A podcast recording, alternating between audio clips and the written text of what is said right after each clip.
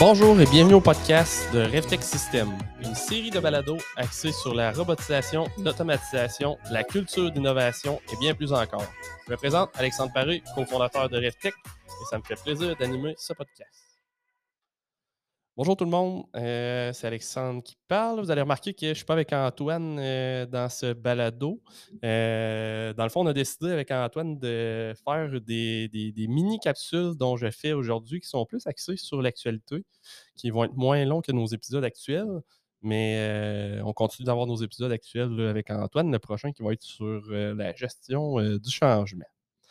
Donc, la thématique aujourd'hui, ce qu'on voulait faire, c'est prendre un deux minutes ben, deux minutes, ça va être un petit peu plus que deux minutes.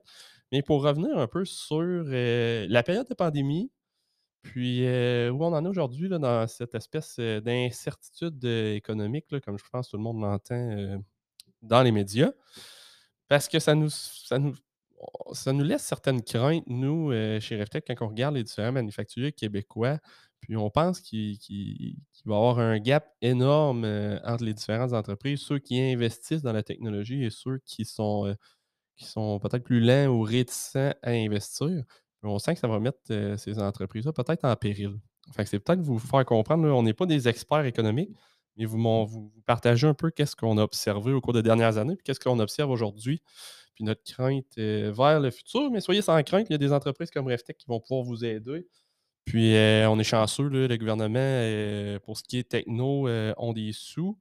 Donc, il n'est pas trop tard. Fait que le podcast est là justement pour peut-être en éveiller quelques-uns pour être sûr que, le Québec continue de fleurir en technologie. Donc, si on regarde, on va commencer par regarder pendant, on va dire, les deux à trois années de pandémie. Une chose sûre, c'est vraiment que chaque manufacturier, ou la plupart, je dirais même quasi 100 je pense, serait d'avis que la technologie va les permettre d'avancer. Où est-ce qu'on différencie deux euh, types de manufacturiers euh, dans, le but de, vous faire part de nos observations?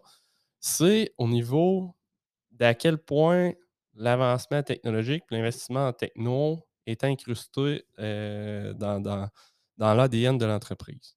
Donc, pendant la pandémie, on se rappelle, on roulait à pleine capacité. Même, on, nous demandait de rouler à plus qu'à pleine capacité, en pénurie de main-d'œuvre et tout ça. On va se dire, tout le monde était dans le jus. Ce qu'on a observé, nous, c'est que euh, certains manufacturiers, malgré euh, cette pression énorme de produire plus, ont vraiment pris leur temps d'avancer le projet de transformation numérique, leurs investissements en, en techno, robotique, automatisation et autres. Puis, on a les autres manufacturiers qui oui, avaient un désir d'investir, mais n'ont pas pris le temps de le faire. Euh, par manque de temps, par manque de personnel chargé de projet, par euh, toutes les urgences qui vont popper sur le plancher. Bref, simplement par une non-priorisation de ce dossier-là. Ce que ça crée aujourd'hui avec ce petit ralentissement-là, c'est que chez les manufacturiers qui ont innové en technologie, mais ça, ça les soulage un peu dans un sens où tu es beaucoup moins dépendant de ta main-d'œuvre, tu as peut-être été moins appelé à faire croître ta main-d'œuvre, mais plus faire croître ta productivité au cours des dernières années en, investissement en, investissant en technologie, tout en gardant relativement le même niveau de main-d'œuvre. Donc aujourd'hui, avec le ralentissement, mais c'est sûr, en étant moins dépendant, on risque de rouler plus confortablement en ralentissant nos cellules robots et en supportant une moins grosse charge au niveau des salaires euh, des employés de production. Ceux qui étaient dans le jus, souvent, ben, ils étaient beaucoup en mode recrutement. On va engager, il faut produire plus, il faut produire plus, on va travailler plus fort. Donc, ils ont été extrêmement dépendants de leur main-d'œuvre, de leurs ressources sur le plancher. Euh, puis aujourd'hui, on se retrouve dans un petit ralentissement. Euh, on voit là, des, gens dans les usines qui sont, d'un, brûlés par cette euh, surcapacité pendant la pandémie, les, heures de travail supplémentaires qu'on leur demandait de faire. Donc, oui, on a, des, on a un petit peu plus d'arrêt maladie, je crois, que, avant la pandémie. En plus de ça, on est extrêmement dépendant de notre main-d'œuvre. Donc, si on a un ralentissement, on va baisser nos coûts de production. On dit que il faudrait que je libère euh, un peu de, dollars sur ma masse salariale. Mais encore là, on est réticent parce qu'on est encore dans un, temps de pénurie de main-d'œuvre. On a investi dans ces gens-là. On a des gens qui ont des compétences. Est-ce qu'on va vraiment les retrouver? On a cette crainte-là aussi qui est en arrière de nous. Donc, aujourd'hui, ça, ça amène un petit stress quand on regarde ça euh, au niveau de la différence entre les gens qui ont investi en techno pendant la pandémie et ceux qui n'ont pas investi en technologie.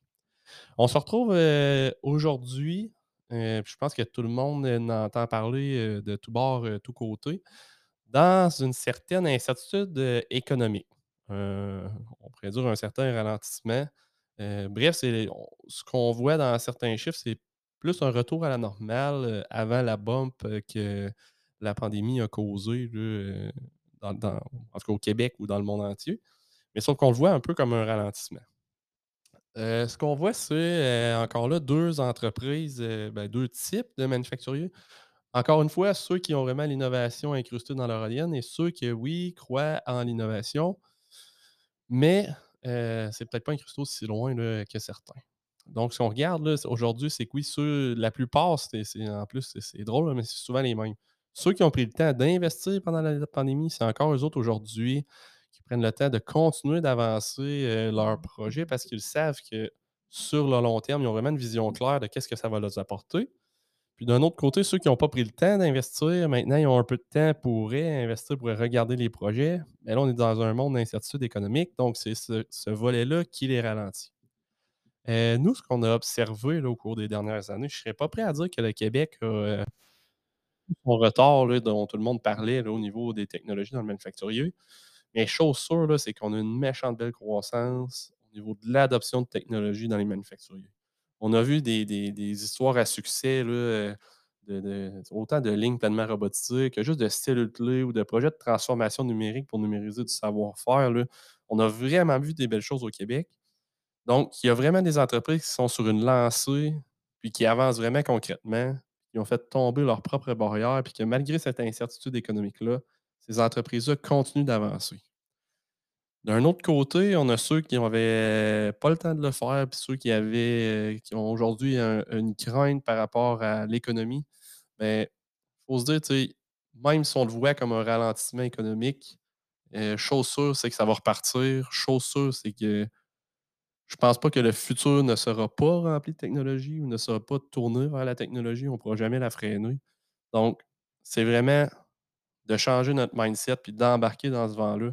Parce qu'on est en train de créer un énorme gap entre ceux qui investissent en techno, qui vont être rendus à complètement un autre niveau, puis ceux qui sont, euh, qui sont un, peu derrière, là, qui fonctionnent au ralenti. C'est là, je pense qu'on va mettre euh, certaines entreprises euh, en péril. Donc, notre observation, c'est vraiment qu'on ne pense pas que c'est le ralentissement économique qui va mettre les entreprises en péril. On pense que c'est vraiment le gap, le gap technologique qui risque de mettre certains emplois ou certaines entreprises à risque. Donc, euh, bref, c'était notre observation d'aujourd'hui par rapport à tout ça, par rapport à pandémie, post-pandémie, incertitude économique. Euh, puis encore une fois, on n'est pas des experts, c'est vraiment euh, point de vue observation, qu'est-ce qu'on voit dans notre dans notre day-to-day chez nos manufacturiers québécois. Puis encore une fois, on a vraiment des belles histoires euh, succès un peu partout au Québec à différents niveaux. Donc, je vous remercie beaucoup pour ce podcast. N'hésitez pas à nous écrire podcast à commercial revtech6.com si vous avez questions, commentaires. Sinon, on se retrouve prochainement avec Antoine. Sur ce, merci et bonne journée.